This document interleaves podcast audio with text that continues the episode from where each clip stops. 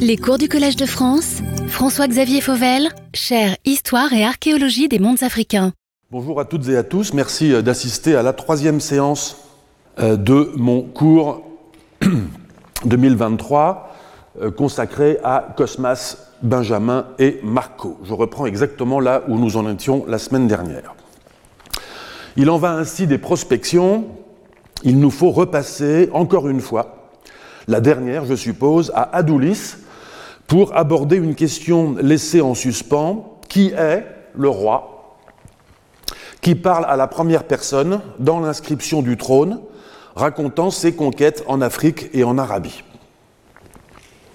J'ai dit précédemment qu'il existait à ce sujet un presque consensus, à savoir que l'on penche préférentiellement du côté d'un roi d'Aksum, préférentiellement du côté du IIIe siècle de notre ère, quand un souverain aksumite nommé Gadarat réalise ce que Christian Robin a appelé la première intervention abyssine en Arabie méridionale. Mais si j'ai examiné les tenants et aboutissants de ce presque consensus, je n'ai rien dit encore des raisons du dissensus qui amènent certains chercheurs à douter de la validité de l'hypothèse presque consensuelle.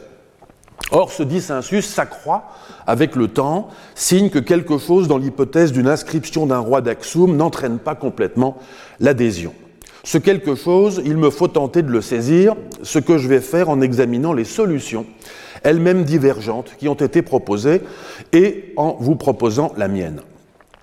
Dernièrement, un chercheur italien, Pietro euh, Maria Liuzzo, dans un article paru dans la revue Ethiopica, a avancé au sujet de l'inscription du trône d'Adoulis une nouvelle hypothèse. Pour lui, cette inscription serait non pas plus récente, euh, mais plus ancienne que celle de la stèle.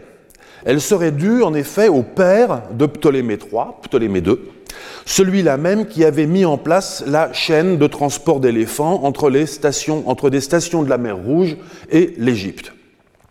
Liuzzo s'appuie sur une comparaison entre l'inscription du trône d'Adoulis et une autre inscription en langue égyptienne et en caractère hiéroglyphique connue depuis 1883, la stèle dite de Pitom, trouvée à Héroonpolis, le long du canal des Pharaons, entre le delta du Nil et le golfe de Suez, au fond de la mer Rouge. La comparaison révèle notamment une phrase similaire entre les deux inscriptions, une phrase qui dit Tous ces peuples, premiers et seuls des rois qui m'ont précédé, je les ai soumis. Pour Liuzzo, le trône aurait été installé à Adoulis par Ptolémée II et la stèle, par conséquent installée plus tard par Ptolémée III, aurait été la commémoration et la continuation de la première.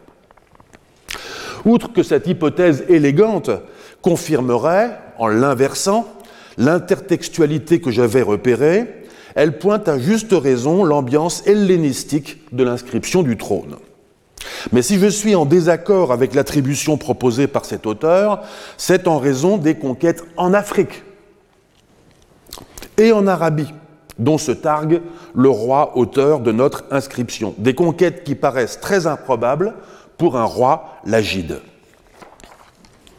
L'historien anglais euh, Alfred Beeston avait déjà proposé en 1980 une hypothèse dissensuelle, mais différemment dissensuelle.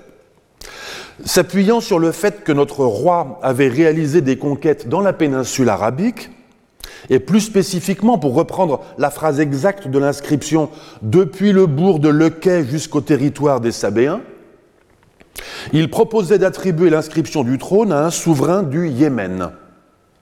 Ce souverain, il l'identifiait avec Yazdoukil Fari Sharahat, un souverain connu de sources épigraphiques pour avoir régné pendant une trentaine d'années, à la fin du premier siècle avant notre ère, sur le royaume de Haoussan, l'un des royaumes yéménites de l'époque, avec Saba, Imyar, entre autres. Biston faisait observer que ce roi méridional, qui vouait un culte au dieu Arès, comme l'auteur de notre inscription, et qui portait des vêtements à la mode grecque, avait fort bien pu tenter une expédition en Arabie septentrionale dans un moment caractérisé par des rivalités pour le contrôle politique et commercial de la route arabique des épices. C'est d'ailleurs un moment, faisait-il observer, où l'empereur Auguste, qui je le rappelle règne entre 27 avant notre ère et 14 de notre ère, maître de l'Égypte depuis la défaite de Cléopâtre, la dernière l'Agide, tentait lui aussi des incursions en Arabie, comme en témoigne une expédition conduite par le préfet d'Égypte Aelius Gallus en 25 avant notre ère. Ce que soulignait lui aussi Biston, et lui aussi avec raison me semble-t-il, c'est l'ambiance hellénistique ou gréco-romaine de l'inscription du trône, et c'est l'expédition en Arabie du roi. Mais si je suis à nouveau en désaccord avec l'attribution proposée par Biston, c'est en raison des conquêtes essentiellement africaines de notre roi. Faisant moi aussi partie sur la question de l'identité du roi auteur de l'inscription du trône des voix dissensuelles, j'ai proposé en 2009 une hypothèse qui a, disons, retenu l'attention sans véritablement convaincre mes collègues. Si je le précise, c'est pour que vous ne pensiez pas que je présente un état accepté du savoir. Néanmoins, tout bien pesé aujourd'hui, je ne vois pas de raison de changer d'avis, encore que j'ai pris l'habitude entre-temps de mieux trier mes arguments. Je vais donc avancer à nouveau l'hypothèse selon laquelle l'inscription du trône d'Adoulis n'a pas pour auteur un Ptolémée du IIIe siècle avant notre ère, ni un roi yéménite du 1er siècle avant notre ère, ni un roi d'Aksum du IIIe siècle de notre ère, ni un roi d'Aksum tout court, mais un autre roi africain détenteur d'un autre domaine. Pour ce faire, je vais réexaminer et cartographier devant vous la liste des conquêtes et des soumissions de peuples que réalise notre roi. Je fais une seule supposition initiale et vraiment minimaliste, à savoir que cette liste de conquêtes et de soumissions de peuples, qu'elle reflète l'ordre réel des mouvements militaires du roi, ou bien qu'elle reflète l'ordre choisi pour la narration de ces mouvements militaires, illustre un ordre géographique dans lequel il nous sera peut-être possible de deviner depuis où parle le roi auteur de l'inscription. Je ne vais pas essayer de localiser tous les lieux et les peuples cités dans l'inscription, beaucoup s'y sont déjà essayés avant moi et c'est un exercice périlleux à 2000 ans de distance. Mais je vais essayer de raisonner par paquet selon une méthode déjà employée euh, l'année dernière, consistant à être moins précis pour être plus juste. Pour faire entrer la carte euh, dans l'image, je suis obligé d'incliner le nord un peu, euh, un peu vers la gauche. Je précise que les lignes jaunes sont les frontières actuelles pour faciliter votre repérage. Le roi commence par ordonner, je cite, aux peuples les plus proches du royaume de garder la paix. Puis il entame ses expéditions. La première de ces expéditions le conduit à combattre un peuple qu'il appelle Gazet. Il ne nous dit pas qu'il les a battus, ce qui rend l'issue de la bataille suspect. Puis à vaincre des peuples appelés Agamais et Sigiénais. Ces trois peuples forment le paquet que je désigne de la lettre A. Le troisième peuple est inconnu, mais les Gazais peuvent être situés avec une certaine vraisemblance dans une région de plateau en Érythrée appelée Akalegouzaï, et les Agamais dans les plateaux adjacents de l'Agamais au Tigraï. L'énumération se poursuit avec une liste de peuplades que j'appelle le groupe B. Il s'agit, je cite, des Awa, Zingabene, Agabé, Tiyamaa, Atagaous, Kalaa et la peuplade Saméné, qui toutes habitent au-delà du Nil dans des montagnes d'accès difficiles et couvertes de neige. Fin de citation. J'ai conservé la traduction de Vandavolska Conus, bien qu'elle implique que toutes ces peuplades habitaient au-delà du Nil. Par Nil, en l'occurrence, l'auteur veut dire un affluent du Nil, soit la rivière Mareb, soit la rivière Takazé. Or, le mot toutes n'est pas dans le texte grec. Par ailleurs, il est assez facile de voir que cette énumération procède du proche au lointain. Awa, la première dans la liste, n'est pas identifiée aujourd'hui, mais il s'agit en effet d'une ville, le nom est identique, Awe, par laquelle est passé l'ambassadeur Nonosos dont j'ai déjà parlé. Awe est situé exactement à mi-chemin, d'après lui, entre Adoulis et Aksum. Et notre ambassadeur précise qu'à Hawaï, on passe d'un climat de plaine à un climat de montagne. Hawaï était donc en bordure de l'escarpement. Les peuples suivants font l'objet de conjectures, mais le dernier, les Saménais, peut en toute confiance être situé dans le Sémienne, un massif montagneux enneigé. Cette énumération fait penser à un raid en direction du sud-ouest, un raid qui d'ailleurs n'est pas forcément allé jusqu'au Sémienne. Le roi dit en effet qu'il a soumis ces peuples, il ne dit pas qu'il les a conquis, ce qui laisse supposer qu'il a pu passer avec eux des traités une fois franchi une rivière. La liste suivante, groupe C, concerne les Lacinais, Dza et Gabala, des peuples qui habitent une montagne avec des sources d'eau chaude. Sur la foi de cette indication et de rapprochement phonétique, d'autres chercheurs avant moi ont proposé une région de plaine d'altitude située dans l'ouest de l'Érythrée actuelle, mais rien qui soit absolument contraignant. Je place cette région dans une autre couleur. La liste suivante, groupe D, concerne les Atalmo, les Bégas, puis, je cite, toutes les peuplades tagaïtes qui occupent les territoires conduisant aux frontières de l'Égypte. Fin de citation. Et enfin les Aninais et Métinais qui habitent dans des montagnes abruptes. Le roi ajoute qu'il a rendu praticable la route qui mène des territoires de son royaume jusqu'à l'Égypte. Les Atalmo et les Tagaïtes résistent à toute identification, mais les Bégas sont à coup sûr les actuels Béja, une société nomade des régions désertiques des plaines côtières entre l'Égypte et l'Érythrée. Cette donnée correspond d'ailleurs à la mention de la route que le roi nous dit avoir rendue praticable entre son royaume et l'Égypte. Les Aninés et Métinés ne peuvent pas être identifiés. Le groupe suivant groupe E est formé d'un seul peuple, les CCA, qui, je cite, s'était retranché dans une montagne très haute et d'un accès extrêmement difficile. Les ayant encerclés, je les ai fait descendre et me suis réservé pour moi-même leurs jeunes gens, les femmes, les enfants, les vierges et tous leurs biens. Aucune hypothèse à leur sujet n'est valable. Je ne les indique donc pas sur la carte. Le texte de l'inscription mentionne ensuite, je cite, les peuplades barbares de Raousso, riches en encens, qui occupent à l'intérieur du pays de grandes plaines arides. Fin de citation. Et une autre peuplade appelée Solaté. Ces peuples constituent mon groupe F.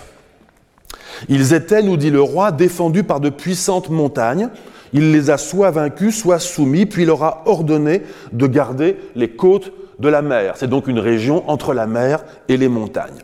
Barbare est peut-être à prendre ici au sens ethnonymique qui correspond aux habitants de la barbarie, c'est-à-dire au littoral de la Corne.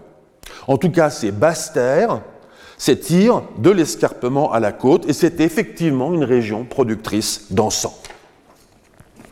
Enfin, le dernier groupe que j'appelle G, nous passons sur la rive d'en face, après avoir envoyé, nous dit-il, contre les Arabites et les Kinaïdokolpites qui habitent au-delà de la mer Rouge, une flotte et une armée de terre, et avoir soumis leur roi, je leur ai proposé de payer, je leur ai ordonné de payer un tribut pour leur terre et de circuler en paix sur terre et sur mer, et j'ai mené la guerre depuis le bourg de Lequet jusqu'au territoire des Sabéens. Fin de citation. Là, c'est assez facile car on peut enfin localiser un lieu, le quai littéralement le village blanc en grec. C'était un port des Nabatéens tout au nord de la côte, de la côte saoudienne actuelle. Les Arabites et les Kinaïdokolpites nous sont connus, ils étaient situés sur l'itinéraire en direction du sud. Et Saba, comme vous le savez, était l'un des royaumes du Yémen. Quels, enseignements tirons-nous? Nous en tirons deux pour commencer. Le premier est que la géographie que dessine le récit des expéditions du roi auteur de l'inscription du trône d'Adolis est une géographie qui, pour la partie africaine, balaye des horizons successifs. Du sud-ouest, groupe A et B, au nord-ouest, groupe D, puis à l'est, groupe F. Le deuxième enseignement est que notre roi est particulièrement fier d'avoir conquis ou soumis autant de peuples qui habitent dans des montagnes. Il insiste sur ce point cinq fois dans le texte. Or voilà bien un exploit qui n'en serait pas un pour un roi d'Aksum ou pour n'importe quelle autre société ou formation politique établie sur des hauts plateaux à 2000, 2500 ou 3000 mètres d'altitude. Ces deux enseignements m'invitent à penser que le roi qui énonce ses exploits militaires est le souverain d'un royaume que je situe à l'intérieur de l'ovale jaune sur la carte, quelque part dans les plaines côtières de l'actuelle Érythrée. C'est de là que ce roi est parti pour soumettre, je le cite encore, tous les peuples qui avoisinent mon pays, du côté de l'Orient jusqu'au pays de l'encens, du côté de l'Occident jusqu'au territoire de l'Éthiopie et de Sassou, les uns en y allant et en les vainquant moi-même, les autres en envoyant mes armées. Fin de citation. Et c'est là encore, dans cet ovale jaune, que notre roi est revenu à la fin de ses campagnes, descendant, nous dit-il, et campant, nous dit-il encore, à Adoulis, pour offrir des sacrifices à Zeus et à Arès, et aussi à Poséidon, afin qu'il protège mes marins. Je l'admets, je ne sais pas grand-chose de ce royaume et de ce roi. Et ce que j'en sais tient, en quelques fragments. Parce que son royaume est établi dans les plaines côtières, et parce qu'il dit qu'il campe à Adoulis, je suppose qu'il appartient à une société nomade, comme les sociétés actuelles de la plaine côtière de l'Érythrée. Bien que l'inscription de dédicace de ses victoires soit en grec, je lui suppose également une langue maternelle africaine. La langue des nomades actuels de la région est le Sao, une langue de la famille couchitique qui fait partie du continuum dialectal Sao-Afar. Bien sûr, on ne doit pas forcément supposer que la géographie linguistique de la région était la même à l'époque. Mais le chercheur érythréen Abdulkader Saleh Mohammad a livré une étymologie que je trouve convaincante du nom d'Adoulis. Adolai, l'eau claire, dans une langue qui n'est autre que le Sao. Le roi est sans, doute une, euh, sans doute une partie de la société était hellénisée. Il affichait un culte polythéiste grec. Il a fait graver son inscription sur un trône à la mode hellénistique. Rien de tout cela ne doit nous surprendre s'agissant des côtes de cette région littorale appelée troglodytique par les auteurs anciens, ou plutôt trogoditique, comme disent les sources les mieux informées. Dans le deuxième quart du premier siècle de notre ère, l'auteur anonyme, mais grec, du périple de la mer Érythrée, faisant escale exactement là, à Adoulis, a rencontré un roi, Basileus, appelé Zoscalès, qui règne sur un royaume côtier s'étirant de Bérénique à la barbarie. Zoscalès parle et lit le grec. De chez lui, on exporte de l'ivoire d'éléphant, de la corne de rhinocéros, de l'écaille de tortue. Chez lui, on importe du vin et de l'huile, de l'argenterie et de l'orfèvrerie. Le roi auteur de l'inscription du trône est-il Zoscalès Je n'en sais rien. Mais je retiens qu'il existait alors un royaume dans la plaine côtière érythréenne, hellénisé et actif dans le commerce. Si notre roi n'est pas Zoscalès, il n'en est sans doute pas trop éloigné dans le temps, qu'il soit antérieur ou postérieur. J'observe également que notre roi, outre ses campagnes dans les montagnes de l'arrière-pays, a effectué deux longues expéditions. L'une le long de la rive africaine, jusqu'aux frontières de l'Égypte, l'autre le long de la rive arabique, en sens inverse, jusqu'au pays de Saba. C'est exactement ce que pourrait faire un roi assez puissant, intéressé à lever les obstacles le long des deux routes commerciales terrestres qui encadrent la mer Rouge. Existe-t-il le moindre indice indépendant de ces deux expéditions? Non. Mais on sait que le trajet depuis Le Quai Comet en direction du sud de la péninsule arabique est précisément celui qu'empruntèrent les troupes romaines du préfet d'Égypte en 25 avant notre ère. Une expédition qui, nous dit encore une source antique, les conduisit jusqu'aux frontières des Sabéens. Formulation étrangement semblable à une phrase de l'inscription du trône. Notre roi africain a-t-il participé à cette expédition? Je n'en sais rien. Mais en restant volontairement flou, je dirais que le roi auteur de l'inscription du trône d'Adoulis régnait sur un royaume situé en trogoditique au 1er siècle avant ou au 1er siècle de notre ère. Y a-t-il des indices archéologiques d'une occupation hellénistique puis gréco-romaine à Adoulis Là, c'est compliqué. C'est compliqué car le site d'Adoulis n'a fait l'objet jusqu'à récemment que d'opérations ponctuelles, parfois de type expéditionnaire et souvent limitées aux niveaux monumentaux superficiels. Des fouilles ont eu lieu en 1868 par le British Museum sous couvert d'une expédition punitive conduite par Sir Robert Napier contre l'empereur d'Éthiopie Théodros II. En 1906 par le Suédois Richard Sundström. En 1906 également par l'Italien Roberto Paribeni. En 1961 et 62 par Francis Anfray à la tête d'une équipe éthio-française.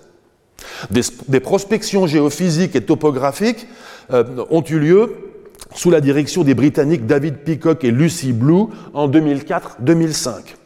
Enfin, des fouilles prolongées et méthodiques conduites par l'Italien Gabriele Castiglia se déroulent à Adulis depuis 2017 sous l'égide de l'Institut pontifical d'archéologie chrétienne. Inévitablement, parce que les ruines en sont visibles au-dessus de la surface du tertre ou après un léger dégagement de la sédimentation, les fouilles se sont concentrées, je l'ai dit, sur les édifices superficiels. Ce sont des bâtiments construits en moellons de basalte et de schiste, présentant une tradition architecturale axoumite. Ils sont datés du 5e au 7e siècle de notre ère. Les signes de déclin se multiplient après cette date même si apparaissent alors sur le site un bâti en calcaire corallien et des tombes musulmanes. On reconnaît parmi les constructions axoumites un palais et trois églises chrétiennes qui ne sont plus utilisées comme églises à partir du 8e siècle, ainsi qu'un bâti de type urbain aux fonctions parfois incertaines, habitat, échoppe ou magasin. La stèle et le trône n'ont pas encore été retrouvés en dépit des efforts de tous les archéologues. Les établissements de Gabaza et Samidi, dont vous vous souvenez qu'ils sont mentionnés sur la carte de Cosmas, non plus. On relève la présence relativement abondante sur le tertre d'Adoulis d'éléments architecturaux et de décors byzantins tels que des colonnes ou encore des dalles en marbre de différentes couleurs du marbre blanc provenant peut-être de Proconèse en Turquie actuelle, du rouge provenant peut-être du Péloponnèse en Grèce, du noir et blanc de Saint-Giron dans les Pyrénées. Le mobilier est axoumite, la céramique appartient au type 3 et 4 daté du 5e, 6e, 7e siècle. Il comprend également une forte représentation de mobilier d'importation byzantin, tels que des amphores à huile ou à vin, des plats en sigillé, des lampes à huile, des récipients en verre. Ces vestiges livrent enfin une abondance de monnaies axoumites allant du 3e au 7e siècle, c'est-à-dire correspondant à la totalité de la période des frappes monétaires à Axoum. Nous savions déjà par Cosmas qu'Adoulis était sous l'emprise politique d'Axoum au début du VIe siècle, les données archéologiques suggèrent qu'elle était culturellement axoumite depuis au moins deux siècles. Mais qu'était Adoulis avant d'être axoumite Ou, pour reformuler la, question en langage stratigraphique, qu'y a-t-il sous les niveaux axoumites La question à nouveau est délicate car les archéologues n'ont guère eu l'occasion ou la curiosité ou l'autorisation d'outrepasser les niveaux axoumites. Sauf un. Roberto Paribeni, en 1906, a réalisé un sondage de 12 mètres de profondeur, dans un secteur présentant des tombes en surface, donc non bâties. Il ne fournit malheureusement pas de relevé de son sondage, mais en m'appuyant sur sa description de la conduite de la fouille et du mobilier collecté, je l'ai redessiné. Ce relevé, en quelque sorte par procuration, fait apparaître que Paris Béni a rencontré des tessons de céramique axoumite et d'amphores côtelés jusqu'à 4 mètres de profondeur. Le sable très fin stérile du substrat a été rencontré à 10 mètres de profondeur. Par conséquent, entre le bas et le haut de la séquence se trouvaient 6 mètres de dépôts archéologiques, dans lesquels Paris Béni a collecté des tessons d'une céramique qu'il appelle grossière et d'autres d'une céramique noire, lisse, fine, à décor géométrique incisé, qui ailleurs se retrouvent dans des sites occupés entre le 5e siècle avant notre ère et le 2e siècle de notre ère.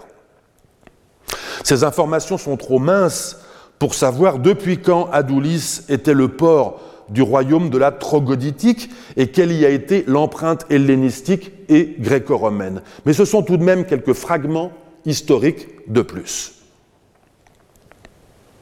Peut-on en savoir davantage sur la façon dont Adoulis est devenu, comme le dit Cosmas, le port du peuple des Axoumites Là encore, nous en sommes réduits à des fragments. Nous savons qu'Adoulis était, au début du 5e siècle de notre ère, le siège d'un évêché chrétien indépendant. On connaît même le nom de l'évêque d'Adoulis en 412. Il s'appelait Moïse. À cette date, les rois d'Axoum étaient eux aussi chrétiens. Il est légitime de penser qu'il y avait donc également un évêque à Axoum. Mais quoi qu'il en soit, l'existence de l'évêché d'Adoulis plaide en faveur de son antécédence historique par rapport à Axoum. Il n'y aurait rien d'étonnant à cela. On peut en effet supposer que le christianisme et les institutions de l'Église sont d'abord arrivés à Adoulis, dans la trogoditique, avant d'être adoptés dans l'intérieur, en Éthiopie. Un autre possible fragment d'histoire nous vient d'une inscription d'Axoum. Nous n'avons pas la première ligne de cette inscription où figurait le nom du roi qui l'a inscrite. Mais ce roi se dit fils de Ella Amida, comme Ezana. C'est donc peut-être lui ou sinon un frère d'Ezana ayant régné avant lui. Car ce roi n'est apparemment pas chrétien. Comme d'habitude, le texte consiste en une liste de peuples conquis ou soumis. Mais un passage en particulier relate qu'un roi appelé Sebele, cette inscription en guise n'est pas vocalisée, nous n'avons donc que les consonnes, est venu avec ses troupes, s'est soumis au roi d'Axoum et est reparti dans son pays. Ce roi que j'appelle arbitrairement Sabala était roi, nous dit l'inscription, d'un royaume appelé Gebeze. Si ce nom évoque quelque chose, c'est parce qu'on peut le, vocaliser Gabaza, qui sonne comme le nom du mouillage d'Adoulis indiqué par Cosmas. Il se trouve qu'en Gaze, Gabaz se traduit par rive. Gabaza serait-il le nom, au moins pour les Axoumites, du royaume de la Trogoditique? C'est possible. L'inscription d'Axoum indique-t-elle la date approximative, le début du IVe siècle, à laquelle ce royaume serait passé sous la souveraineté d'Axoum, c'est possible. En dépit de toutes ces incertitudes, les quelques fragments que j'ai réunis disent deux choses. D'abord, qu'on entrevoit désormais un royaume africain baigné de culture hellénistique et gréco-romaine, situé quelque part dans la plaine côtière de l'Érythrée, et que nous entrevoyons deux ou trois de ces rois entre le premier siècle avant notre ère et le quatrième de notre ère. Ensuite, que les traits, même encore flous, de ce royaume, engagé dans le commerce en mer Rouge longtemps avant Axoum, sans doute devenu chrétien avant Axoum, invitent à envisager un moment de bascule de la puissance économique et de l'hégémonie politique. Une bascule d'Adoulis vers Axoum, de la côte vers l'intérieur, de la trogoditique vers l'Éthiopie. Un des ambassadeurs dépêché de Constantinople à Axoum par l'empereur Justinien a été témoin d'une scène pour le moins surprenante. L'ambassadeur s'appelle Julianos et nous sommes en 531, c'est-à-dire vers la fin du règne de Caleb el Hatzbe'a, quelques 70 ans avant l'accueil à Axoum des exilés de la Mecque. Son témoignage nous a été transmis avec de petites divergences par deux chroniqueurs byzantins, Procope de Césarée et Jean Malalas. Je suis ici là le résultat de la méthodique analyse de l'ambassade qu'a effectuée Joël Bocan.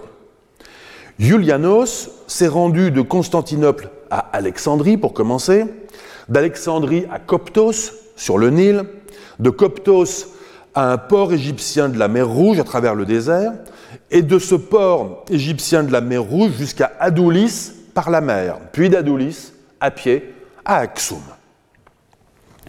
Dans cette partie de l'Inde, nous dit-il, qui est le pays des Aksumites, il a séjourné dans la capitale et il décrit le cérémonial qui entoure la réception de l'ambassade par le roi.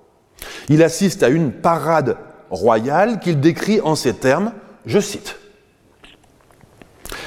Il se tenait debout, il parle du roi d'Aksum, il se tenait debout sur quatre éléphants, ayant un joug et quatre bas circulaires, et au-dessus une sorte de pavillon élevé revêtu de feuilles d'or. Fin de citation. Quatre éléphants attelés les uns aux autres, je suppose qu'ils sont attelés deux à deux sur deux rangées, portant chacun sur le dos un bas en forme de roue, trokous en grec, les quatre bas supportant un habitacle ou une nacelle dans laquelle se tient le roi debout. Voilà qui n'est pas banal. Il y a certes des exemples de ce type ailleurs. Lysimac Economos, à qui j'ai emprunté sa traduction de cette phrase de Malalas, a, par exemple repéré cette, cette gravure d'une édition du Devisement du monde de Marco Polo qui illustre la façon dont Kubilai Khan, à l'extrême opposé de l'Inde, paradait dans un pavillon supporté par des bas circulaires sanglés sur le dos d'éléphants attelés. Mais ce qui nous surprend est qu'un semblable équipage ait été présent à Aksum. Si l'ambassadeur n'a pas inventé la scène, et si ses souvenirs des diverses cours royales qu'il a visitées ne se sont pas mélangés, et il n'y a aucune raison de le penser, il y avait à Aksum des éléphants apprivoisés et dressés servant d'animaux de bas. Voilà une information très instructive qui pourrait peut-être apporter une explication à la traction sur plusieurs kilomètres depuis les carrières qui ont été repérées par les archéologues plusieurs kilomètres à l'ouest de la ville et au levage des stèles monolithiques d'Aksum, dont certaines pesaient, pèsent jusqu'à plusieurs centaines de tonnes. À supposer bien sûr que la pratique du domptage et du dressage des éléphants existait à Aksum au moins euh, deux ou trois siècles avant. Sur cette dernière question, les éléphants à Aksum, depuis quand? Nous en sommes réduits aux conjectures. Mais on ne peut pas ne pas risquer, conjecture pour conjecture, l'hypothèse qu'une telle pratique de domptage et de dressage peut avoir existé à Aksum depuis l'époque hellénistique qui avait vu, vous vous en souvenez, des Lagides venir se fournir en éléphants sur les côtes du Soudan et d'Érythrée, notamment à Adoulis. Rappelons à ce propos ce que disait l'inscription de la stèle d'Adoulis, celle d'un Ptolémée qui se vantait que son père et lui s'étaient procurés dans ces parages, je cite, des éléphants troglodytiques et éthiopiens. Il faut entendre par là une distinction géographique cruciale entre la troglodytique d'une part, c'est-à-dire, comme on l'a vu, la région des plaines côtières, et l'Éthiopie proprement dite, d'autre part, c'est-à-dire, comme on l'a vu également, les hautes terres où domine le royaume d'Aksum. Se peut-il qu'au IIIe siècle avant notre ère, une société éthiopienne ait contribué à la fourniture d'éléphants? Je ne sais pas. Si oui, cette société mobilisait-elle un savoir-faire local ou bien faisait-elle appel, comme c'était le cas des Ptolémées dans la troglodytique, à des cornacs indiens qui avaient apporté avec eux leurs techniques de capture, de domptage, de transport et de dressage d'éléphants d'Asie, comme nous le disent les sources antiques, je ne sais pas non plus. C'est le moment cependant de rappeler deux choses. D'une part, les éléphants d'Afrique et ceux d'Asie appartiennent à des genres taxonomiques différents. L'Oxodonta africana pour les espèces d'Afrique et les maximus pour l'espèce d'Asie. Des genres qui n'ont pas la même morphologie. Les éléphants d'Afrique en particulier sont beaucoup plus gros. D'autre part, il faut parler dans tous les cas de domptage et de dressage, c'est-à-dire de familiarisation d'animaux individuels avec les humains et d'apprentissage de certaines actions. Il s'agit donc d'un apprivoisement et non pas d'une domestication, au contraire de ce qu'on lit parfois. La domestication impliquerait en effet une transformation de l'espèce, en particulier par le contrôle de sa reproduction. Ce n'est pas le cas avec les éléphants, qu'ils soient asiatiques ou africains. Cosmas ne nous dit pas s'il a assisté à une parade du roi d'Aksum monté sur des éléphants. On pourrait d'ailleurs douter qu'il se soit effectivement rendu à Aksum quand il dit, dans les passages sur Adoulis, parlant des régions de l'intérieur, je décris ces choses, les unes telles que je les ai vues de mes yeux, les autres telles que je les ai entendues dire aux gens qui trafiquent précisément dans ces régions. Mais je crois néanmoins qu'il y a une bonne raison au fait qu'ils ne nous disent pas être allés à Aksum. C'est qu'il n'est en effet pas allé à Aksum lors du séjour qu'il fit vers, 522 à Adoulis avec son compagnon Ménas. En revanche, il me semble qu'il y a aussi de très bonnes raisons, nous allons les voir, d'affirmer que Cosmas s'est rendu à Aksum en d'autres occasions.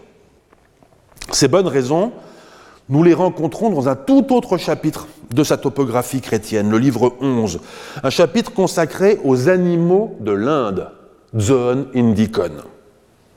Là, il est question d'animaux qui vivent à l'île de Taproban, c'est-à-dire le Sri Lanka, mais aussi d'animaux d'Afrique, dont certains, vous allez le voir, ont été vus à Aksum dans des circonstances dignes de notre intérêt. Je vous place à l'image quelques animaux représentés dans l'ouvrage de Cosmas sous forme de miniatures. Je les extrais du manuscrit Laurentianus de Florence, le seul des trois manuscrits qui comporte toutes les miniatures dont nous allons parler. Vous voyez en haut à gauche de l'image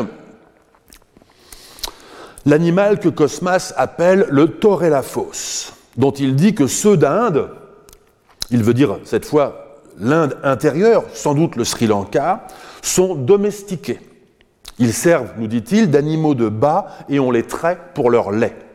Alors que ceux d'Éthiopie, les torelaphos d'Éthiopie, sont sauvages. Il s'agit en réalité de deux animaux totalement différents, même si la langue française continue, elle aussi, de les confondre comme en grec. Le buffle d'eau, d'une part, Bubalus bubalis dans le premier cas, le buffle d'Afrique, Syncerus cafer, dans le second. L'animal que vous voyez à côté du fosse est le fosse, littéralement le porc cerf. Donc Osmas nous dit qu'il en a mangé. Au vu de l'image que nous voyons et de cette indication sur le caractère comestible de la viande de cet animal, il s'agit sans doute du phacochère. L'image de droite représente euh, un hippopotame littéralement cheval de rivière en grec, comme vous le savez, dont Cosmas nous dit qu'il n'en a pas vu. On aurait pu le parier en voyant l'image. Mais il a vu des défenses de cet animal en Éthiopie et en Égypte, ce qui nous indique que l'on commerçait l'ivoire d'hippopotame. C'était d'ailleurs aussi le cas euh, ailleurs en Afrique, l'archéologue euh, britannique Timothy Insol a découvert une cache d'ivoire d'hippopotame datant du 10e, 11e siècle à Gao, sans doute destinée à être exportée au nord du Sahara. J'en viens à présent aux animaux euh, figurés au bas de l'image. Celui de gauche est le rhinocéros, même nom en grec.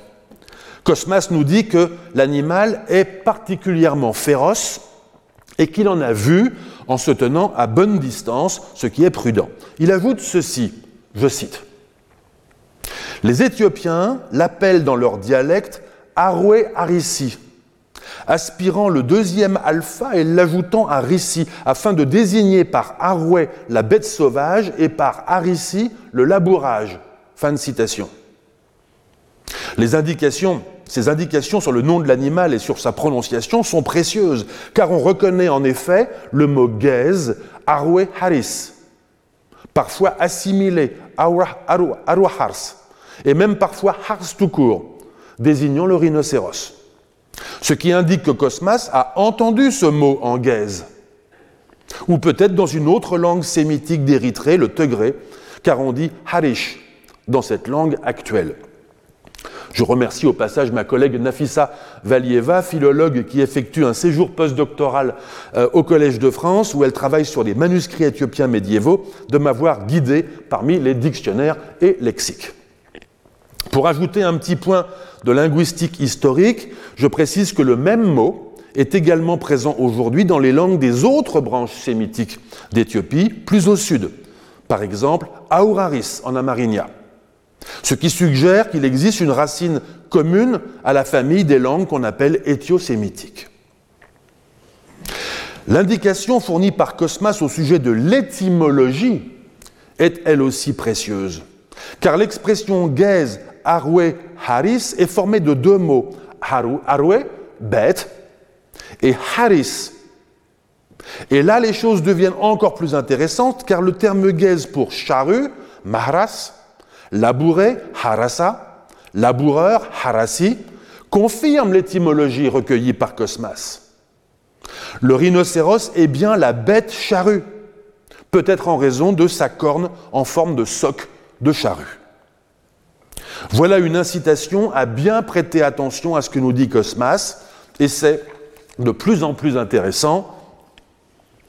Je le cite à nouveau, toujours à propos du rhinocéros, j'ai vu, nous dit-il, j'ai vu sa dépouille empaillée placée dans la demeure royale.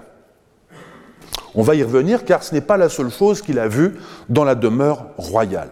J'ajoute ici, pour lever un petit doute, s'il subsistait encore à propos du séjour de Cosmas à Axum, qu'il emploie l'expression oiko basilico, demeure royale, ce qui indique bien que nous parlons du palais d'Axum, et non pas d'un lieu situé à Adoulis. L'animal suivant, en bas à droite, est le camélopardalis. En bas à gauche, pardon, camélopardalis. Littéralement le chameau léopard. Terme grec qui désignait communément la girafe dans l'Antiquité. Avant que le terme girafe, euh, euh, euh, emprunté à l'arabe zarafa, lui-même emprunté à une langue africaine indéterminée, ne s'impose au Moyen Âge. Voici ce que dit Cosmas à propos de ce camélopardalis. La girafe se trouve en Éthiopie seulement. Cette précision signifie par opposition au reste de l'Inde où on ne la trouve pas. Les girafes ne sont pas domestiquées et vivent à l'état sauvage. Dans le palais, il parle du palais d'Axum, dans le palais, on en apprivoise une ou deux dès leur jeune âge à l'intention du roi, pour les lui montrer en spectacle. Lorsqu'en sa présence on leur apporte à boire du lait ou de l'eau dans un baquet, elles ne peuvent pas arriver à boire par terre en raison de la hauteur de leurs pieds, de leur poitrail et de leur cou. Ce n'est donc qu'en écartant en proportion les pieds de devant qu'elles parviennent à boire. Une chose aussi, ces choses aussi, nous les avons dessinées comme nous les avons vues. Fin de citation. Il y a décidément de plus, de plus en plus de choses à voir dans ce palais et ce n'est pas fini. Passons à l'animal suivant, le dernier, appelé monokéros, littéralement monocorne ou unicorne, que l'on peut traduire par licorne. Je ne l'ai pas vu, dit Cosmas, ce qui nous rassure sur l'honnêteté de sa description. Et il ajoute ceci, je cite, Mais j'en ai vu quatre statues de bronze exposées en Éthiopie, dans la demeure royale aux quatre tours. C'est pour cela que j'ai fait ainsi mon dessin. On dit à son sujet qu'elle est redoutable et invincible, ayant toute sa force dans la corne. Chaque fois qu'elle se croit poursuivie par plusieurs chasseurs et sur le point d'être prise, elle bondit sur un roc escarpé et se lance d'en haut. Pendant sa chute, elle se retourne, sa corne amortit le choc et elle reste indemne. Fin de citation. Cosmas fait suivre son propos de plusieurs citations bibliques qui, selon lui, confirment l'existence et la renommée de cette créature. Nos prospections, aussi méthodiques et néanmoins zigzagantes que possible, nous ont d'abord déposé à Adoulis, en compagnie de Cosmas, puis emmenés d'Adoulis à Aksum et à la péninsule arabique, puis de nouveau à Adoulis et à présent de nouveau à Aksum avec Cosmas. À présent, nous allons le quitter pour reprendre nos prospections dans Aksum, mais avec une question que Cosmas nous a léguée. Quel était ce palais royal, pas trop loin duquel était sans doute situé le choral et les tables aux éléphants? Il était doté de quatre tours, peut-être elles-mêmes ornées de quatre statues de licornes en bronze, à propos desquelles les Aksumites se plaisaient apparemment à raconter qu'on envoyait dans le pays, mais qu'on ne pouvait pas les chasser en raison du stratagème qu'elles utilisaient. Dans les espaces dévolus aux réceptions d'ambassades, on pouvait voir un rhinocéros empaillé et des girafes, peut-être juvéniles, musardaient dans ce qui était sans doute un jardin, nourri à heure fixe pour le plaisir des invités. Ce palais royal d'Aksum, il faut le croire, avait des petits airs de ménagerie, comme en avaient les palais antiques et médiévaux dans diverses régions du monde. J'en avais parlé dans l'une de mes séances de cours il y a deux ou trois ans qui était consacrée à la diplomatie de la girafe. Avec ses sculptures de licorne et son rhinocéros empaillé, ainsi peut-être que la copie qu'avait fait réaliser Caleb et le Hatzbea des inscriptions d'Adoulis, ce palais peut aussi bien évoquer les cabinets de curiosité de l'Europe moderne. On peut également se demander si ce n'est pas là aussi qu'étaient visibles aux visiteurs étrangers les dalles de pierre inscrites, spécialement peut-être celles en grec, que depuis plusieurs siècles les rois d'Aksum faisaient graver et qui n'ont été retrouvées qu'au gré de leur remploi ou de façon fortuite. Alors, où était le palais de Caleb? Pour ne pas créer de faux espoirs, je préfère vous le dire, l'enquête mène dans des cul-de-sac. Mais quand on aime la prospection, on n'est pas opposé à explorer les cul-de-sac. Comme je l'ai dit dans la première séance, cela permet de découvrir ce qu'il n'y a pas. Mais cela permet aussi de comprendre, de savoir pourquoi il n'y a pas, et de commencer à comprendre à quelles conditions on pourrait savoir ce qu'il y a. Commençons par revenir à Dongour. Cet édifice dont j'ai déjà parlé, situé à quelques centaines de mètres de la ville actuelle en direction des carrières où étaient débités les monolithes, je remercie euh, Ilouf Bere Wolde Johannes, collègue de l'université de Mekele au Tigray, qui est accueilli lui aussi au Collège de France, archéologue spécialiste de la civilisation d'Aksum, de m'avoir transmis ces clichés. Et j'en profite pour signaler son très récent ouvrage en tigrinya, Mengedi Aksum, la route euh, d'Aksum, qu'il est possible de se procurer en le contactant directement ou en m'écrivant.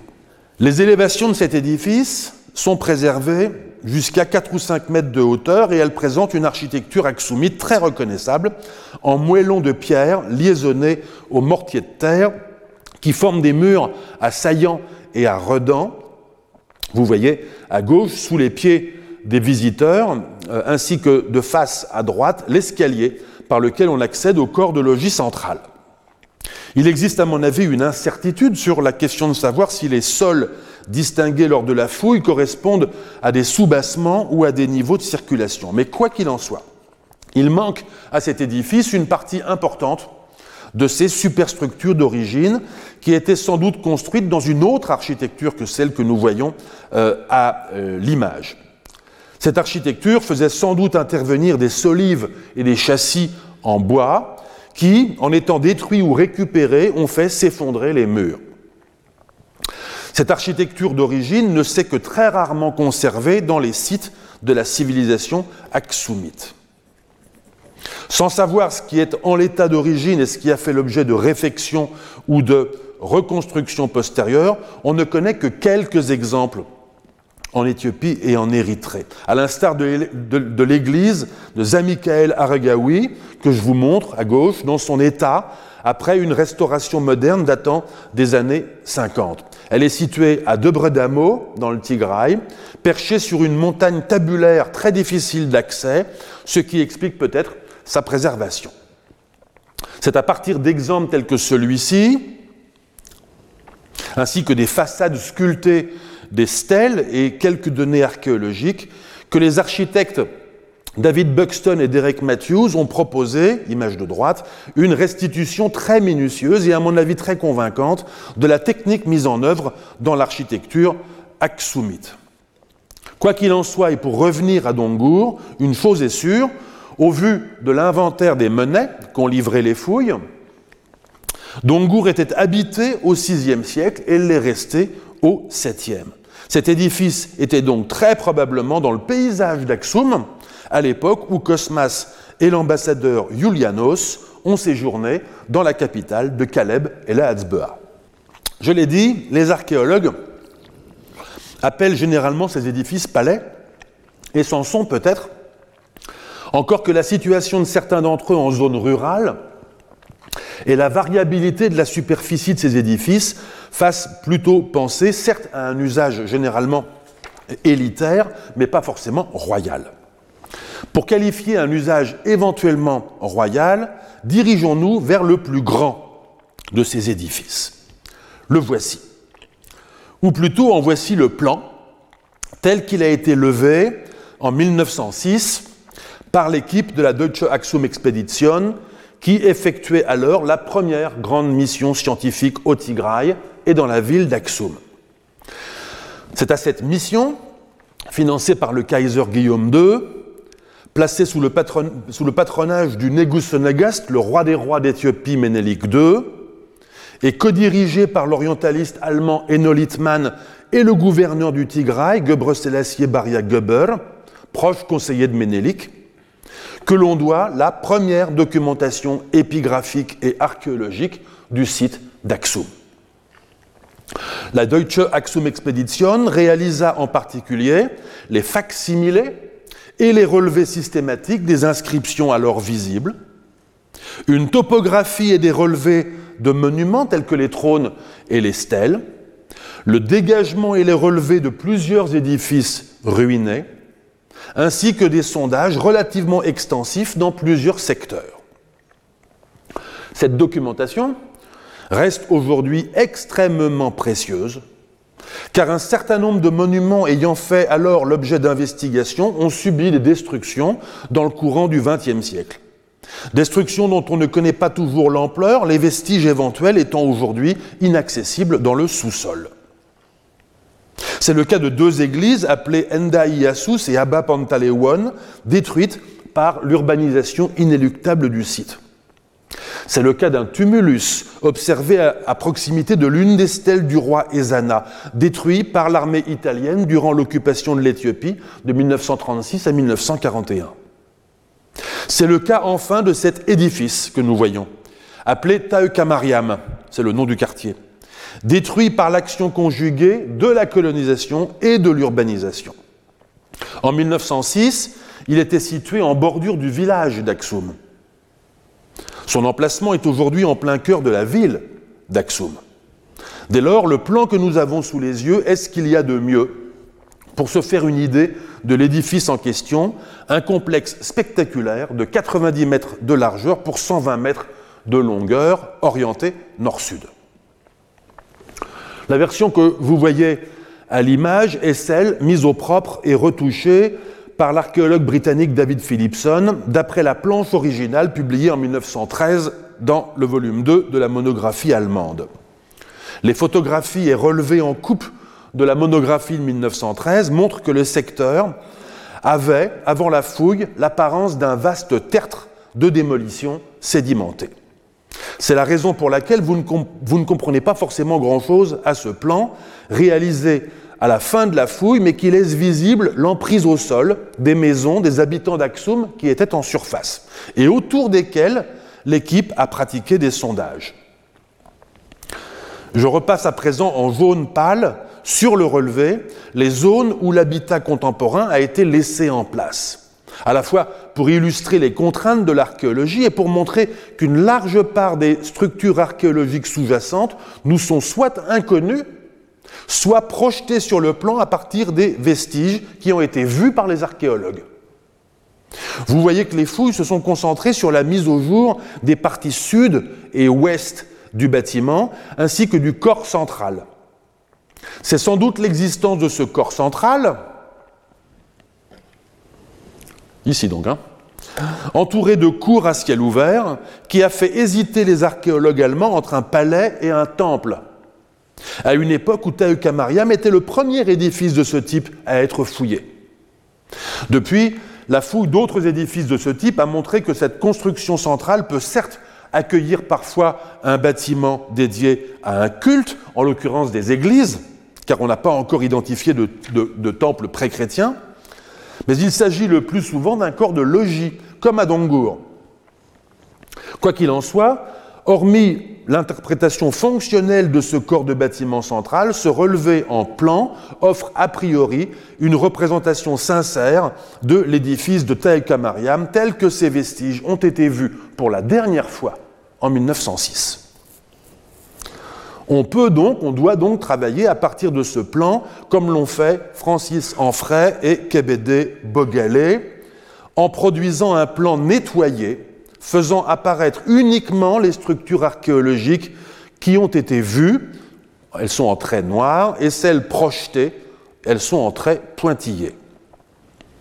On peut aussi, comme l'a fait Daniel Krenker, l'architecte de la Deutsche Axum Expedition, proposer une vue d'artiste comme celle-ci. De telles reconstitutions, beaucoup utilisées en archéologie et fréquentes en ce qui concerne les édifices axumites, sont souvent critiquées en raison de leur caractère en partie et inévitablement spéculatif. Il est vrai que l'artiste indique rarement les hypothèses qu'il ou elle pose, ainsi que les questions techniques qu'il ou elle résout en réalisant son dessin. Néanmoins, dans le cas présent, il me semble et j'ai moi-même beaucoup varié sur cette question, que les hypothèses, dans le cas présent, sont minimales, dans la mesure où il existait forcément des superstructures au-dessus des vestiges fouillés.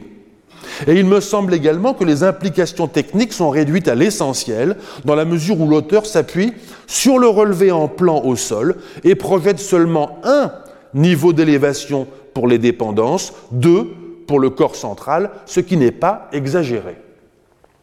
Le résultat demeure certes une approximation, notamment pour ce qui est des toitures plates, qui sont ici restituées, je suppose, sur la foi de l'observation de la couverture des habitations dans l'architecture traditionnelle du Tigray que l'on voit partout aujourd'hui. Alors, Taïka Mariam était-il un palais? J'ai très envie de dire oui, mais je n'en sais rien. Était-ce le palais de Caleb? Je n'en sais évidemment rien non plus, même si vous repérez les quatre tours aux angles du corps de logis central. Le mobilier issu de la fouille n'ayant été ni systématiquement collecté ni étudié, on ne possède malheureusement pas d'éléments de datation pour cet édifice. Je ne peux donc pas dire s'il existait au temps de Caleb et le Hatzbah. Allons voir à présent un autre édifice, lui aussi documenté par la Deutsche Axum Expedition, mais dont les vestiges sont encore visibles aujourd'hui à Axum. Ce qui nous y, invite, c'est le nom que porte cet édifice, Caleb et Gebremeskel. Vous voyez le secteur en cours de dégagement en 1906, ainsi que le relevé en plan de cet édifice. Cet édifice, Caleb et Gobremeskel, se trouve à l'extérieur d'Axum en partant à pied vers le nord-est, quelques centaines de mètres après l'endroit où a été trouvée dans un champ l'une des pierres inscrites du roi Ezana. Cet édifice est très différent de ce que nous avons vu jusqu'à présent. On accède au niveau de circulation intérieure, dont il manque les superstructures, comme vous le voyez sur la photo, par un escalier monumental débouchant sur un vestibule qui distribue deux espaces latéraux que vous voyez sur le plan, dont l'organisation, trois nefs chacune, l'orientation vers l'est et les dispositifs intérieurs, la niche orientale correspondant au sanctuaire, donc hein, ici et ici, et les sacristies de part et d'autre indiquent qu'il s'agit d'églises. Mais deux églises côte à côte dédiées au culte chrétien, c'est bizarre.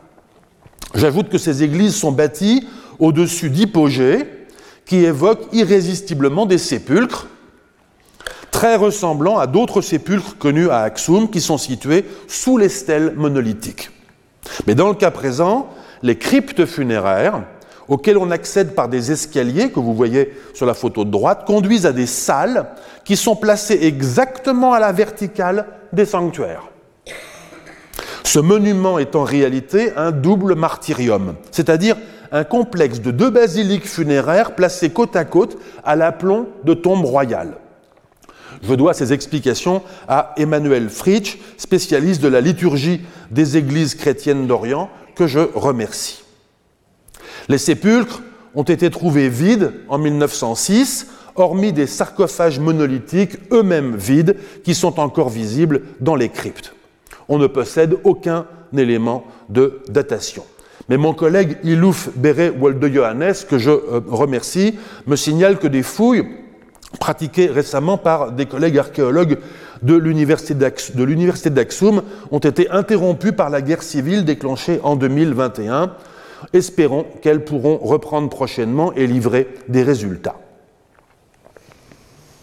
On a évidemment envie de penser que cet édifice, appelé Caleb et Gebremeskel, est le complexe funéraire et commémoratif dédié à Caleb et Gebremeskel. Mais alors, qui est Gebremeskel Dont le nom signifie serviteur de la croix, mais qui est aussi un nom propre, et d'ailleurs un nom qui a été porté comme nom de règne par plusieurs souverains d'Éthiopie à partir du XIIe siècle. Une tradition éthiopienne affirme que Gebre Muskel était le fils de Caleb et lui-même un roi d'Aksum. Cette tradition est attestée depuis le XIVe siècle dans des manuscrits produits au sein du royaume d'Éthiopie. Il s'agit de listes de rois, d'actes de saints éthiopiens ou encore de synaxaires, une compilation de ces hagiographies suivant l'ordre du calendrier des fêtes. Mais cette double affirmation, à savoir qu'il y eut un roi nommé Gebremeskel et que ce roi Gebremeskel était fils de Caleb, n'est pas documentée dans l'Antiquité. On connaît, certes, par une inscription royale en gaze conservée aujourd'hui dans l'église Mariam Tsoyon, un roi nommé Wazeba, fils de Ela Hatzbea. On connaît également des monnaies frappées par les successeurs de Caleb, à savoir, dans un ordre qui n'est pas forcément le bon, Elahamida, Wazena ou encore Elagabaz. Mais aucun ne s'appelle Gebramuskel. Il est vrai cependant que la pluralité des noms que peuvent avoir portés les rois d'Aksum invite à ne pas conclure de façon trop sceptique. Peut-être le nom Gebramuskel était-il le nom personnel, le nom de règne, voire le grand nom de l'un de ces rois. Un nom qui aurait pu ne pas être conservé par la documentation écrite, mais qui l'aurait été par la mémoire pour faire résurgence après huit siècles. Mais on ne peut pas non plus, à l'inverse, être trop affirmatif. Stuart Munro, grand spécialiste britannique d'Aksum, estimait que l'on était autorisé à identifier Gebre avec Wazeba, celui de l'inscription, dont on est au minimum certain qu'il était fils de Caleb. Mais je dis non. C'est exactement ce qu'on ne peut pas faire sans créer un raisonnement circulaire dont j'ai déjà donné un exemple. Car si l'on part de l'hypothèse que Gebre Muskel, dont les mentions manuscrites les plus anciennes datent du XIVe siècle, fut un roi de l'Antiquité, fils de Caleb, alors nous nous autorisons à réparer le silence des sources antiques en considérant que l'un des rois dûment documentés doit être Gebre Muskel. Et de cette façon-là, nous croyons prouver son existence, alors que son existence était déjà dans notre hypothèse. Or, les exemples de la malléabilité des traditions relatives à Gebre Muskel sont nombreux. Dans le Tigraï, plusieurs lieux sont réputés avoir été ou être le tombeau de Gebre Muskel. Notamment, comme l'a montré l'historien éthiopien Sergio Ablé Selassie, le monastère de Debredamo, celui que je vous ai montré, dont Gebremeskel euh, aurait d'ailleurs fait construire l'église. Une chose est à peu près sûre cependant, la relative stabilité de la tradition au sujet de l'édifice appelé Caleb, euh, Caleb et à Aksum même au cours du dernier demi-millénaire. En effet, le Metzafe Aksum, le livre d'Aksum, un recueil manuscrit de documents concernant Aksum, sur lequel travaille actuellement ma collègue Anaïs Vion, compilé au XVe siècle et qui se livre à une sorte d'inventaire des vestiges d'Aksum, mentionne un bâtiment déjà en ruine dont il dit ceci, je cite, Il y a la maison de Caleb et de Gebrumskull bâtie au cœur de la terre avec des pierres monumentales. On en voit encore à présent l'entrée. On dit que l'intérieur est tout plein d'or et de pierres précieuses. Il y a des gens qui disent Nous avons vu de nos yeux en tirer des perles par les trous en y introduisant de l'herbe humectée de salive. Fin de citation. S'il s'agit bien du même édifice que celui dont nous parlons, et l'allusion au caractère souterrain des structures, ainsi que l'association avec les deux personnages invite à le penser, alors il faut penser que ces superstructures étaient déjà ruinées au XVe siècle, que les ruines formaient un tertre de démolition sur le dessus du monument, mais que ces parties souterraines étaient alors colmatées, laissant prise à des récits sur les richesses qu'elles contenaient. Notons aussi que ces parties souterraines étaient alors identifiées comme la maison et non pas comme les tombeaux de Caleb et de son supposé fils Gebrumskull. Nous en sommes donc là de nos prospections à travers Axum, spéculant sur un palais possible et sur de possibles tombeaux qui sont quelques-unes des traces en ces lieux qu'un roi, d'un roi, bien attesté dans la documentation antique, est le Hatzbea alias Caleb, et d'un autre roi, son fils, qui hante une mémoire postérieure. Et nous ne savons pas ce qui manque entre les deux. Les effrois de Cosmas étaient relatifs à la bordure d'un monde conçu comme plat.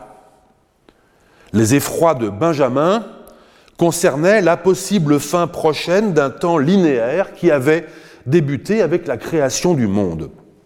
En l'année 4933 du calendrier juif, 1173 de l'ère chrétienne, le rabbin Benjamin Bar Yona, Benjamin fils de Jonas, rentre dans les terres de Castille, c'est-à-dire l'Espagne, de retour d'un voyage de huit années. Il avait traversé de nombreux pays éloignés et avait pris soin, je cite, dans chaque lieu où il était entré, de décrire tout ce qu'il avait vu ou lui avait été raconté par des hommes véridiques, chose jamais encore entendue dans la terre de Sépharad. Fin de citation. C'est en effet sous la forme d'un récit de voyage qu'est rédigé en hébreu le Sefer Massaot, le livre des voyages, dont un scribe anonyme a recueilli la matière auprès du rabbin dès son retour, sans doute peu de temps avant sa mort, et dont je viens de lire les premières lignes. Je précise, pour ne pas être passible de l'accusation de plagiat, que quelques paragraphes du propos qui suit sont tirés d'une de mes publications. Le Sefer Massaot nous apprend que Benjamin était originaire de Tudel, Tudela en castillan, Tutila en hébreu et en arabe. Tudel est situé à une centaine de kilomètres au sud-est de Pamplune. Dans cette ville de Navarre, prise un demi-siècle plus tôt aux principautés islamiques de la marche supérieure d'Al-Andalus par le roi chrétien Alphonse Ier d'Aragon, il y avait encore une Yuderia, un quartier juif, le plus grand de Navarre, et une Moreria, un quartier musulman. Je dis encore, car les Juifs de Navarre furent expulsés en 1498, les derniers morisques, quant à eux, le furent en 1610. Je commence par résumer l'itinéraire tel que le relate le Sefer Massaot. Parti de Tudel, Benjamin traverse d'abord la Catalogne et il suit l'itinéraire côtier de Barcelone à Narbonne, puis de Béziers à Argache. Argache est aussi appelé Montpellier, nous dit-il. C'est une ville importante dans laquelle des commerçants venus d'Algarve, de Lombardie, de Rome, d'Égypte, de Palestine, de Grèce, de France, d'Asie, d'Angleterre, font des affaires les uns avec les autres par le truchement des Génois et des Pisans. Il ajoute que la ville compte également des savants juifs de grande renommée. Rabbi Ruben, fils de Todros, Rabbi Nathan, fils de Zacharie, Rabbi Salomon et Rabbi Mardoché, et surtout le grand rabbin Samuel, qui tous animent des yeshivas, des écoles dédiées à l'étude de la Torah, c'est-à-dire les livres que les chrétiens appellent le Pentateuque, et du Talmud, c'est-à-dire les recueils de commentaires oraux de la Torah. Chaque localité traversée par Benjamin fait ainsi l'objet d'un petit précis de son activité économique et des principales caractéristiques de sa communauté juive. De Montpellier, l'itinéraire nous mène ensuite à Lunel, puis à Posquière, l'actuel Vauvert dans le Gard, à Arles, à Marseille, à Luc en Italie. Quelquefois, le précis s'enrichit de mentions de monuments remarquables et de notices historiques en forme d'aide-mémoire. Ainsi voit-on, paraît-il, à Rome, 80 palais ayant appartenu à autant de rois appelés empereurs, qui, je cite, commencent avec le roi Tarquin jusqu'à Néron et Tibère, lequel vivait au temps de Jésus le Nazaréen, et finissent avec Pépin, qui libéra le pays de Sépharade de l'islam et fut le père de Charlemagne. Fin de citation. De Rome, on rallie ensuite Naples, puis Brindisi, et de là, par voie de mer, la Grèce byzantine, puis Constantinople. Le voyage se poursuit en direction du Levant, puis de Bagdad, véritable euh, capitale du monde juif à l'époque, et de l'Irak. Quelquefois, des boucles sont proposées aux lecteurs, comme celle qui, s'éloignant des rives de l'Euphrate, s'aventure en péninsule arabique avant de nous ramener en Perse. Après Ispahan et Shiraz, une autre boucle nous fait faire une excursion en Asie centrale avant de nous ramener sur les rives du golfe Persique. Depuis l'île de Kish, le voyage nous emmène d'un saut à Kolam, sur la côte indienne du Kerala, qui est le pays du poivre d'un autre saut de 24 jours à Ibridge, peut-être sur la côte nord-ouest de Sumatra, et enfin d'un dernier saut de 40 jours jusqu'en Chine. Au retour, on repasse par Ibridge, le Sri Lanka, et Kolam, la même localité du Kerala que le scribe de Benjamin et les commentateurs modernes n'ont pas reconnu. Puis, l'itinéraire change.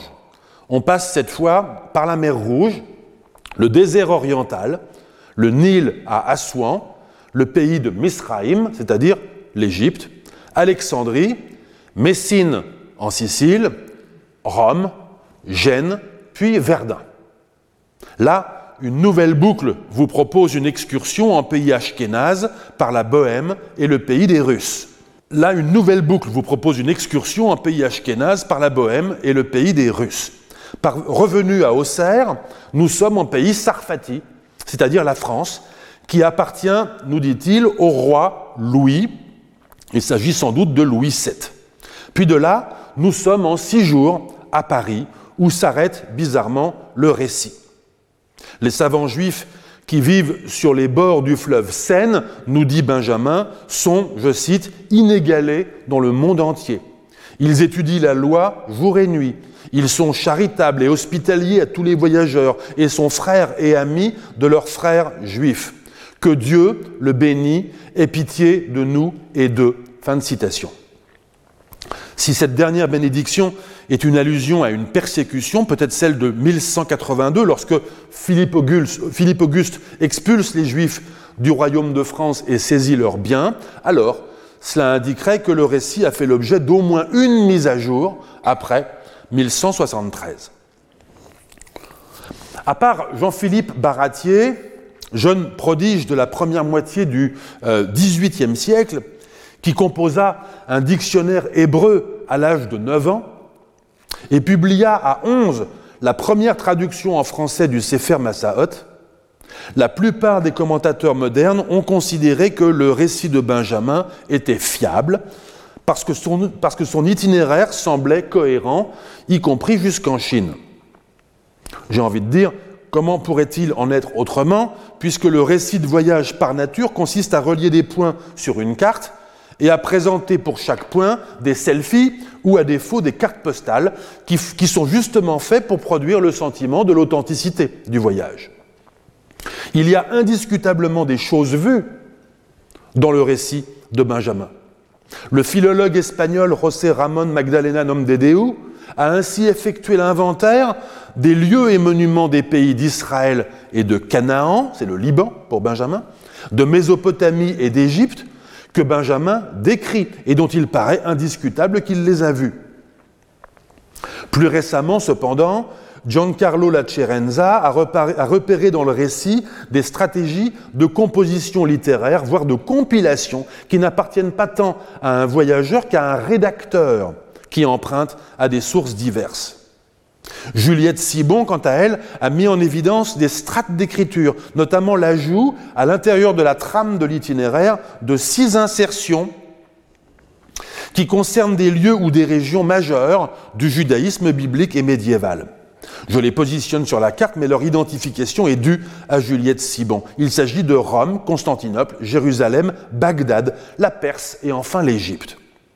Juliette Sibon a repéré dans ses insertions des sources grecques transmises par la littérature arabe, des récits de voyageurs et de géographes arabes, des sources juives telles que la Torah, le Talmud et le Midrash, des emprunts à la littérature juive tels que l'auteur antique Flavius Joseph, ou encore des consultations jurisprudentielles rabbiniques. À ces insertions s'ajoute ce que la même autrice appelle des boucles, qu'elle ne détaille pas, mais j'ai déjà indiqué sur la carte les plus évidentes d'entre elles, en péninsule arabique, en Asie centrale et en pays ashkénaze. Il s'agit de détours qui semblent être relatés sur la base d'informations secondaires. Notons au passage qu'il manque, dans le récit de Benjamin, une boucle qui compléterait le panorama mondial de la diaspora juive. Rien, en effet, sur l'Afrique du Nord et ses communautés juives, pourtant nombreuses et pourtant voisines de l'Espagne. Ce silence s'explique peut-être par l'écran que formait alors l'Empire almohade, qui avait pratiqué conversion forcée et expulsion de juifs, ce qui pouvait peut-être laisser penser à une, élimination totale du judaïsme maghrébin. J'en viens au passage du récit de Benjamin qui concerne la portion de l'itinéraire en mer Rouge. Je m'appuie sur les traductions contemporaines qui elles-mêmes reposent sur l'édition critique de référence du texte hébreu par Marcus Adler, publié en feuilleton dans la Jewish Quarterly Review de 1904 à 1906 et réédité en un seul volume à New York en 1907. Nous sommes donc sur le trajet du retour, nous quittons Al-Jingale, sans doute Ceylan, où vivent, nous dit le texte, environ un millier de juifs. Je cite la suite. De là, par la mer, à Koulam, sept jours, mais aucun juif ne vit là. De là, douze jours jusqu'à Zabid, où il y a quelques juifs. De là, c'est un voyage de, huit jours jusqu'à l'Inde qui est sur la terre ferme, appelée le pays d'Aden. Il s'agit de l'Éden qui est à Tel Assar. Le pays est montagneux. Il y a beaucoup de juifs ici et ils ne sont pas sous le joug des gentils, mais ils possèdent des villes et des châteaux sur les sommets de montagnes, d'où ils descendent dans le pays de plaine appelé Libye, qui est un pays chrétien. Ce sont les Libyens du pays de Libye, contre qui les Juifs sont en guerre. Les Juifs pillent et font du butin, puis se retirent dans les montagnes, et personne ne peut les vaincre. Beaucoup de ces juifs du pays d'Aden vont en Perse et en Égypte. De là au pays d'Assouan, c'est un trajet de 20 jours à travers le désert. Il s'agit de Séba sur le fleuve Pison, qui descend du pays de Couche. Et certains des descendants de Couche ont un roi qu'ils appellent Sultan al-Abash. Il y a un peuple parmi eux qui, comme les animaux, mange les herbes qui poussent sur les berges du Nil et dans les champs. Ils vont presque nus et n'ont pas l'intelligence des hommes ordinaires. Ils cohabitent avec leurs sœurs ou avec n'importe qui. Le climat est très chaud. Quand les gens d'Assouan font une razzia dans leur pays, ils emportent du pain et du blé, des raisins secs et des figues, et ils jettent la nourriture à ces gens qui se ruent dessus. Ainsi, ils ramènent avec eux beaucoup de prisonniers et ils les vendent dans le pays d'Égypte et dans les pays environnants. Il s'agit d'esclaves noirs, les descendants de Cam. D'Assouan, c'est un trajet de 12 jours jusqu'à Helwan, où il y a environ 300 juifs. De là, les gens font par caravane un trajet de 50 jours à travers un grand désert appelé Sahara, jusqu'au pays de Zawila. Il s'agit de Avila, dans le pays de Ghana. Dans ce désert, il y a des montagnes de sable, et quand le vent se lève, il recouvre les caravanes de sable, et beaucoup meurent par suffocation. Ceux qui en réchappent emportent avec eux du cuivre, du blé, des fruits, toutes sortes de lentilles et du sel. Et de là-bas, ils rapportent de l'or et toutes sortes de bijoux. C'est situé dans le pays de Couche qui est appelé Al-Abash du côté de l'ouest. De Elouane, c'est un trajet de 13 jours jusqu'à Kous, qui est Couche, et c'est le commencement du pays d'Égypte. À Kous vivent 300 juifs. De là, il y a 300 000 jusqu'au Fayoum, qui est Pitom, où il y a 200 juifs. Et jusqu'à ce jour, on peut y voir les ruines des constructions que nos ancêtres ont bâties. De là à Misraïm, un trajet de 4 jours. Fin de citation. Je m'arrête là, nous sommes arrivés au Caire, Misr en arabe, que Benjamin rationalise sous la forme Misraïm qu'il emprunte à la Torah. Ce passage est, je vous l'accorde, pour le moins confus.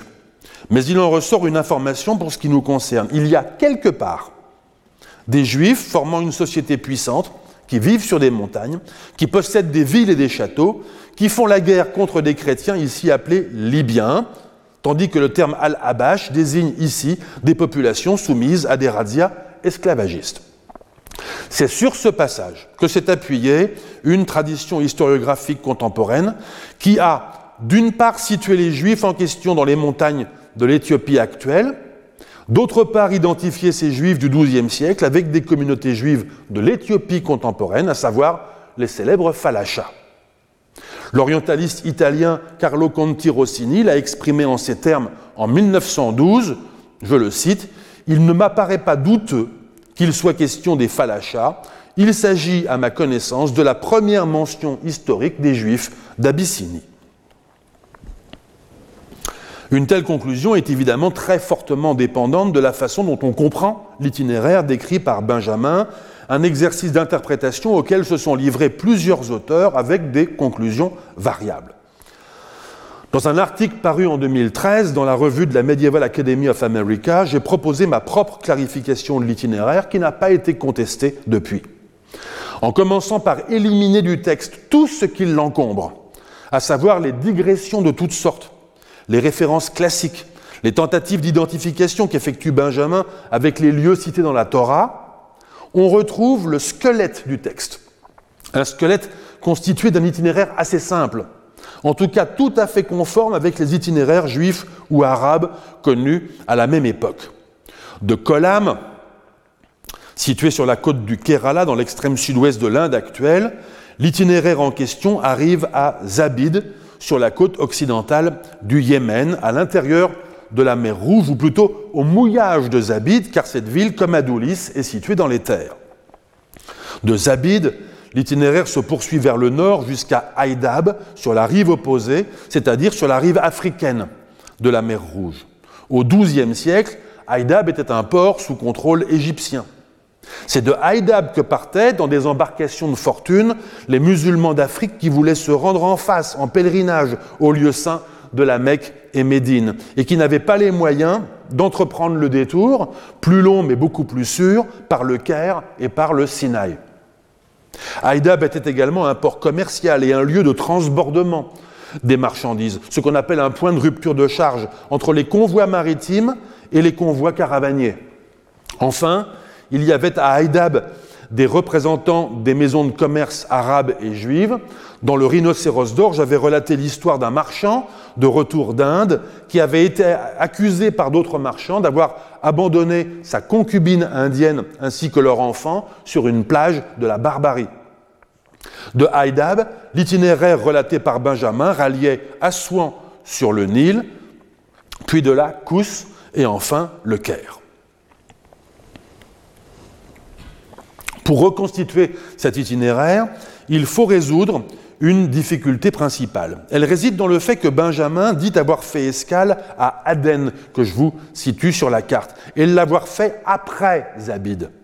Or, c'est difficile à concevoir car Aden est à l'extérieur de la mer Rouge. C'est donc avant sur l'itinéraire. Mais si c'est difficile à concevoir, c'est parce que l'on veut croire que la Aden du récit est la véritable Aden de la côte sud du Yémen. Or, il faut en réalité comprendre que Benjamin a fait escale en un lieu appelé Ma-Aden, qu'un copiste a corrigé en Ba-Aden, où Ba est une préposition en hébreu, signifiant de Aden. Si le copiste a corrigé, c'est parce que Benjamin lui-même fournit, sa propre étymologie, croyant comprendre que Ma'aden est le pays d'Aden qu'il identifie avec l'Éden biblique.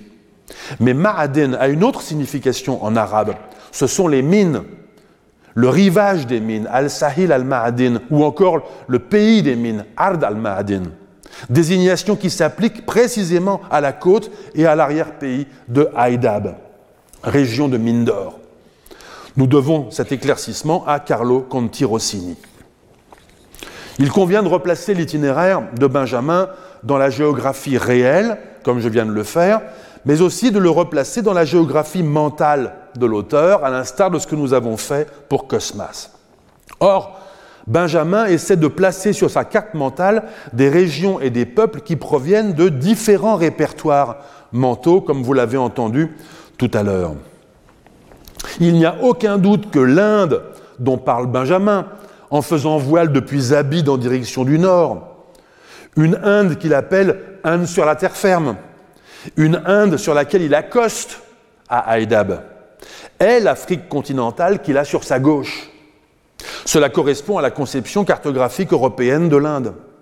En ce qui concerne Couche, il s'agit à coup sûr du pays de couche des Égyptiens anciens, situé au sud de l'Égypte, ce que nous appellerions le Soudan aujourd'hui.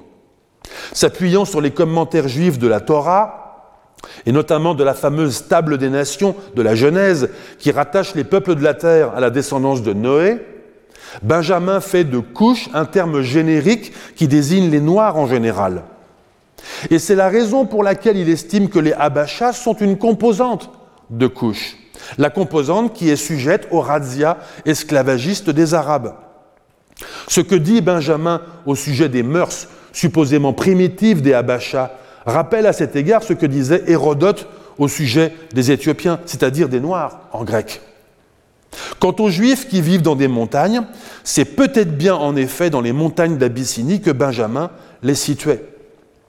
En revanche, J'admets que je ne sais pas qui sont les soi-disant Libyens chrétiens qui vivent dans des plaines et à qui les Juifs sont supposés faire la guerre. Mais je pense que les Juifs du pays d'Aden, qui au dire de Benjamin vont en Perse et en Égypte, sont le produit d'une confusion dans son esprit entre les Juifs des montagnes et les Juifs de Haïdab. Et je relève enfin que l'information tout à fait remarquable au sujet de la piste dont nous parle Benjamin. Une piste qui part d'une ville appelée Elouane sur le Nil et qui permet de rejoindre le royaume de Ghana via Zawila, un carrefour caravanier bien connu du Moyen Âge situé en Libye centrale actuelle. Qu'importe l'identification de Zawila avec le pays de Havila biblique, qui au passage renforce l'idée que le paradis terrestre est situé quelque part par là. Nous reconnaissons ici une vraie route commerciale médiévale. Bref, tout cela suggère que Benjamin n'a pas effectué cette portion de l'itinéraire décrite dans son récit, mais que lui, ou son scribe, ou encore un rédacteur postérieur, fait ce qu'on pourrait appeler du copier-coller, avec des cartes provenant de géographies diverses. Si vous me demandez mon avis, et je crois que vous me le demandez, J'émettrai l'hypothèse que c'est parmi la communauté juive du Caire qu'étaient disponibles toutes ces informations, tant sur la route transsaharienne que sur le pays de Couche, que sur la provenance des esclaves noirs vendus en Égypte, sur les juifs de Haïdab, qui du reste étaient membres de cette même communauté juive du Caire, et enfin sur les juifs des montagnes. Cette communauté juive du Caire est celle qui nous a laissé le trésor documentaire de la fameuse Geniza de la synagogue Ben Esra, une documentation constituée de centaines de milliers de documents écrits en judéo-arabe qui ont notamment permis au grand historien allemand puis américain Shlomo Dov Goitain de mettre en évidence la participation des Juifs du Caire au grand commerce islamique médiéval. Je suis obligé de m'arrêter là et je vous remercie. Retrouvez tous les contenus du Collège de France sur www.colège-2-france.fr.